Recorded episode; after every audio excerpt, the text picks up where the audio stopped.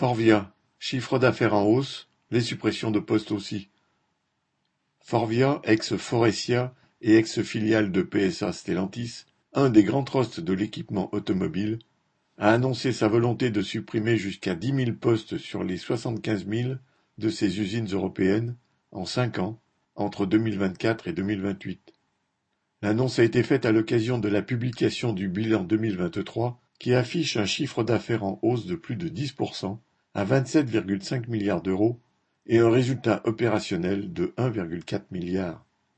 Les affaires sont florissantes en Asie, mais, rappelle la direction, il est prévu en Europe une croissance nulle sur le marché automobile et elle entend atteindre une rentabilité nettement supérieure.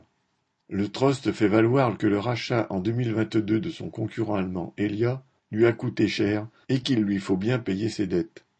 Et la direction invoque la perspective de voir émerger des concurrents équipamentés chinois pour compléter la litanie des difficultés et justifier un plan d'économie drastique entraînant la suppression de milliers de postes. Le directeur financier compte, dit-il, sur la disparition naturelle entre guillemets de 2000 à 2500 emplois chaque année, sur la fermeture des embauches, avant d'en passer directement au licenciement dit sec entre guillemets partout en Europe, de l'Espagne à l'Allemagne, en passant par la France, la Pologne ou la République tchèque.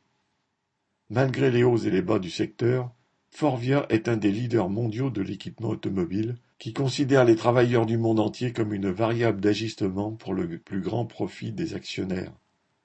Comme tel, il pousse à la rentabilité, internationalise, de l'Europe à l'Asie, l'exploitation, la misère et peut-être un jour la colère.